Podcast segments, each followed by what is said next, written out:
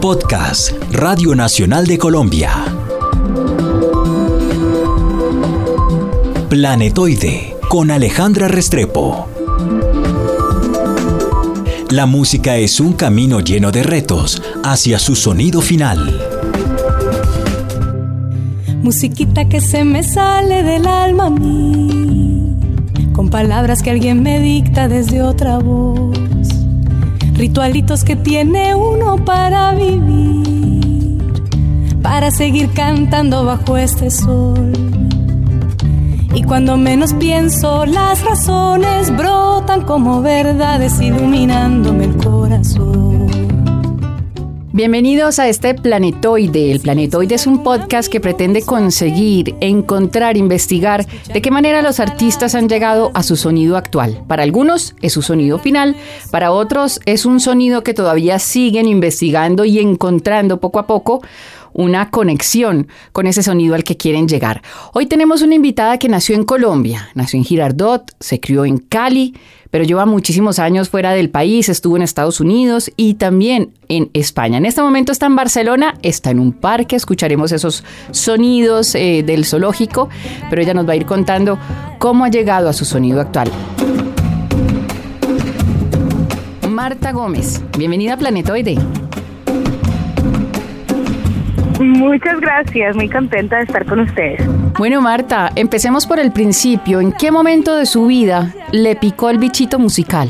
Bueno, yo no lo recuerdo. Supongo que nací con él porque cuando tenía como cuatro meses en la cunita, mi mamá dice que me encontró como arrullándome a mí misma, haciendo como sonidos y, intentando como cantar.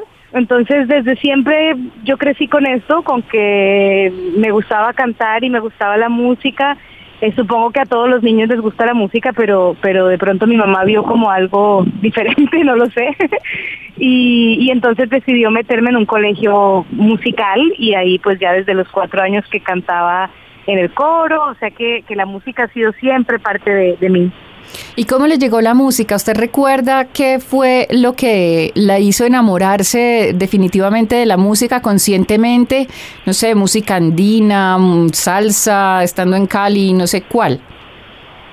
No, realmente yo creo que la suerte que tuve más maravillosa fue que mi mamá se diera cuenta de, de este amor y me metiera en un colegio que se llama el Liceo en Alcázar en Cali y su maestra, la, la directora del coro que se llama Florencia Rengifo, pues fue como esa esa guía y esa segunda mamá que digamos me me asumió en su en su familia y en su vida y ella fue la que la que me enseñó todo, digamos. Entonces yo tengo ese recuerdo de crecer cantando, pero no necesariamente un estilo de música, sino cantando con amigas. Entonces estar en un coro y crecer cantando con otras voces es lo más maravilloso porque te hace enamorarte de la música, pero también le hace a uno como, como aprender a tener oído para, para pertenecer a algo y no tratar de sobresalir, sino ser parte de este coro. Bueno, yo creo que la, el, la bendición fue haber crecido cantando en un coro.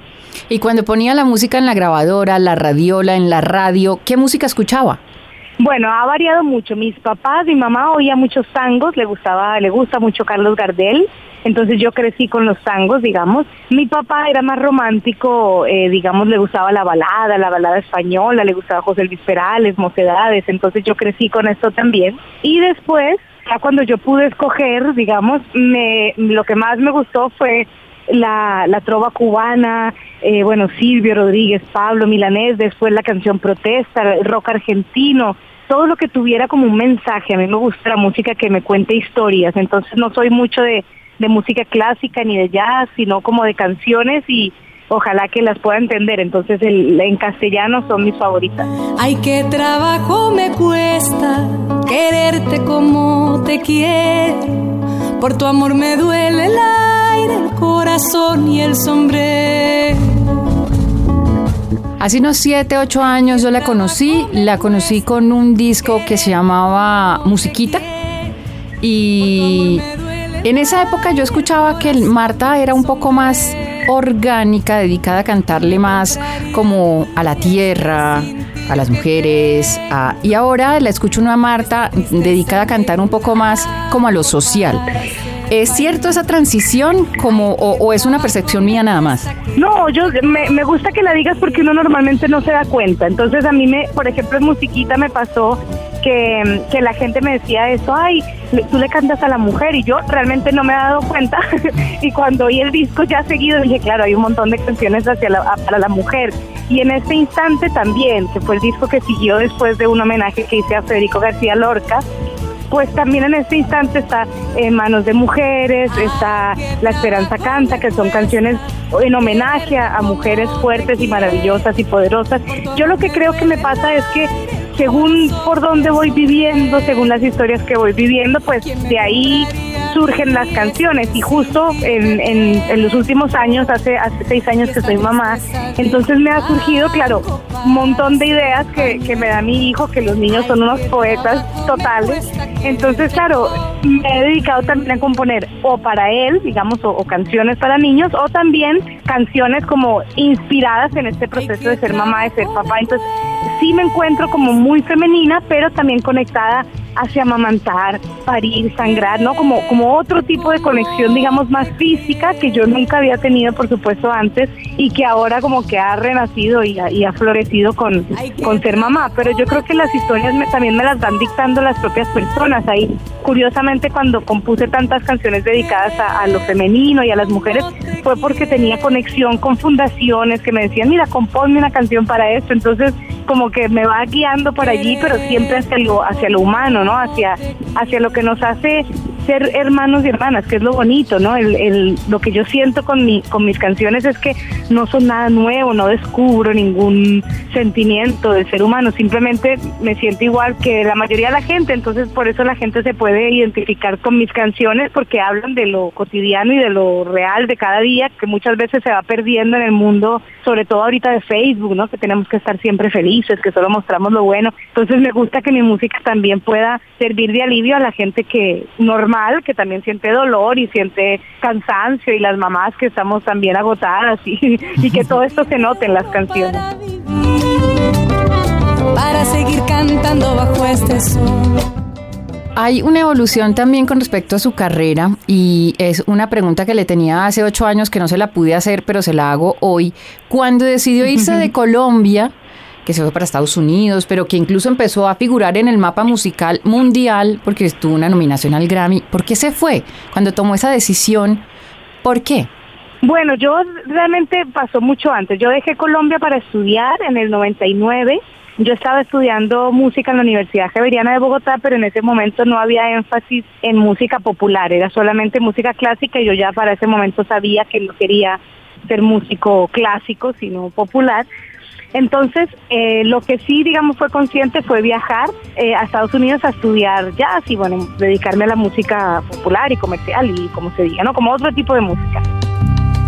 Tristecita que se me sale del alma a mí, intentando pintar recuerdos de otro color, ritualitos que inventa uno para vivir, una historia, un lugar perdido y esta canción y estando allí, claro, mi objetivo era estudiar y volver a Colombia, pero justo en Boston conocí a, los músicos que formaron parte del grupo, empecé a trabajar con ellos, después nos mudamos todos juntos a Nueva York, en Nueva York firmamos un contrato con una disquera por la cual grabamos dos discos más, entonces ya como que no se, no se me ocurrió volver más como por el grupo de música que tenía, y estando en Estados Unidos 11 años, em, que ahí fue, bueno, algunas nominaciones fueron allí, después decidí que estaba cansada de Estados Unidos y conocí España, también por casualidad me invitaron a Barcelona a un festival, me encantó, me enamoré y dije, mira, me quiero ir a probar suerte en, Europa y ahora estoy, bueno, muy contenta. Entonces como que no ha sido una decisión muy consciente, sino que la música me ha ido guiando. Por supuesto que voy mucho a Colombia y tengo mucho contacto, pero, pero hasta ahora como que me ha gustado vivir lejos y me ayuda también a ser tan nostálgica y me alimenta la nostalgia para las canciones. Viejo camino para un nuevo andar. Además mira desde la ventana, desde allá esa ventana del Mediterráneo, envidiosa yo, ¿no? mira desde esa ventana hacia Colombia y la mira desde otro punto de vista. En este momento esa visión, ¿hacia dónde la lleva Marta? ¿Hacia dónde va la música de Marta Gómez?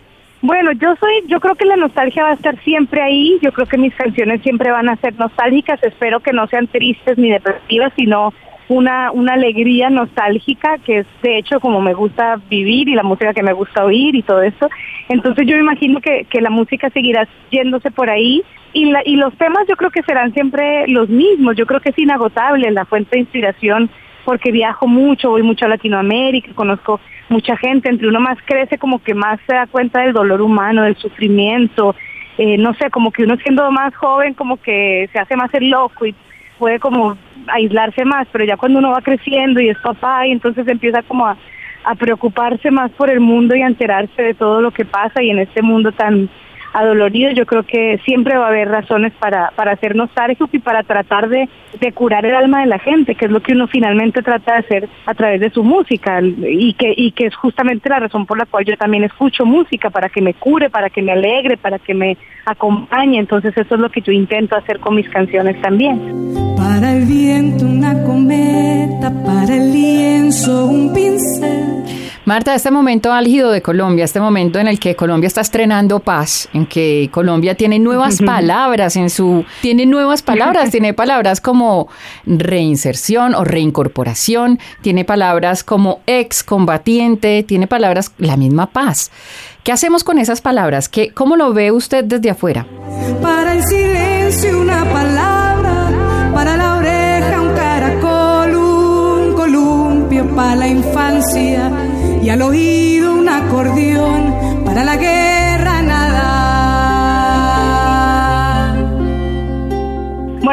me encanta, yo tengo mucha esperanza, yo estoy siempre he sido una persona muy positiva, he visto cómo se cambia el mundo, he visto, conozco a personas que han cambiado su entorno, comunidades enteras, entonces yo sí creo que se cambia el mundo y que todos lo vamos cambiando de a poquito con nuestras acciones. Eh, y yo lo que, lo que quiero es como estoy ansiosa por ver qué va a pasar ahorita con las canciones, que es lo que a mí más me, me apasiona.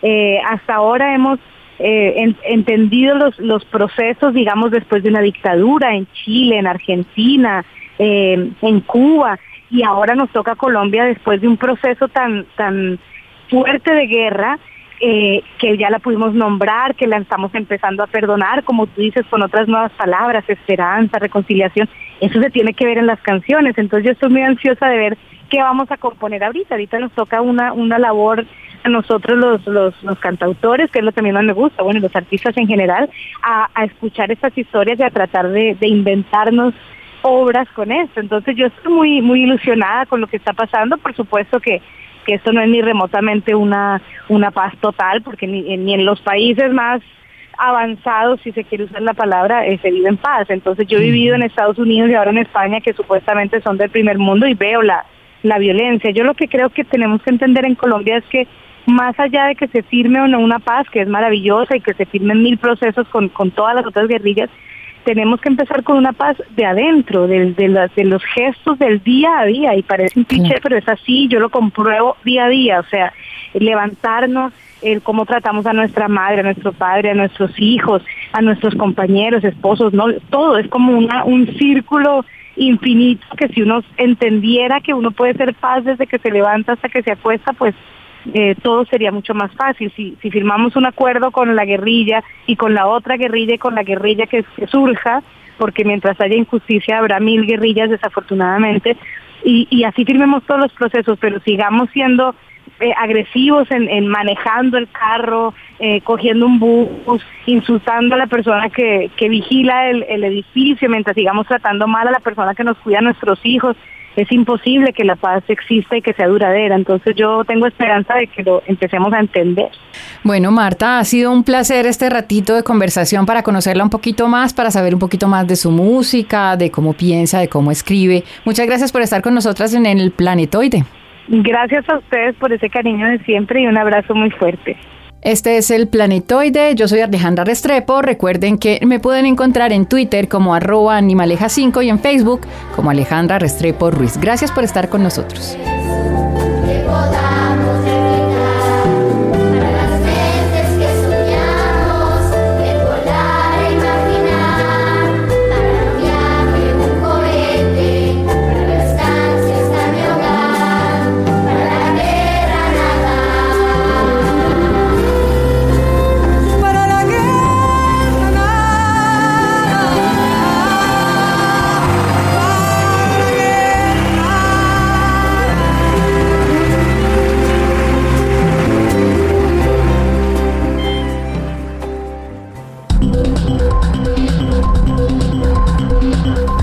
Acabas de escuchar Planetoide con Alejandra Restrepo.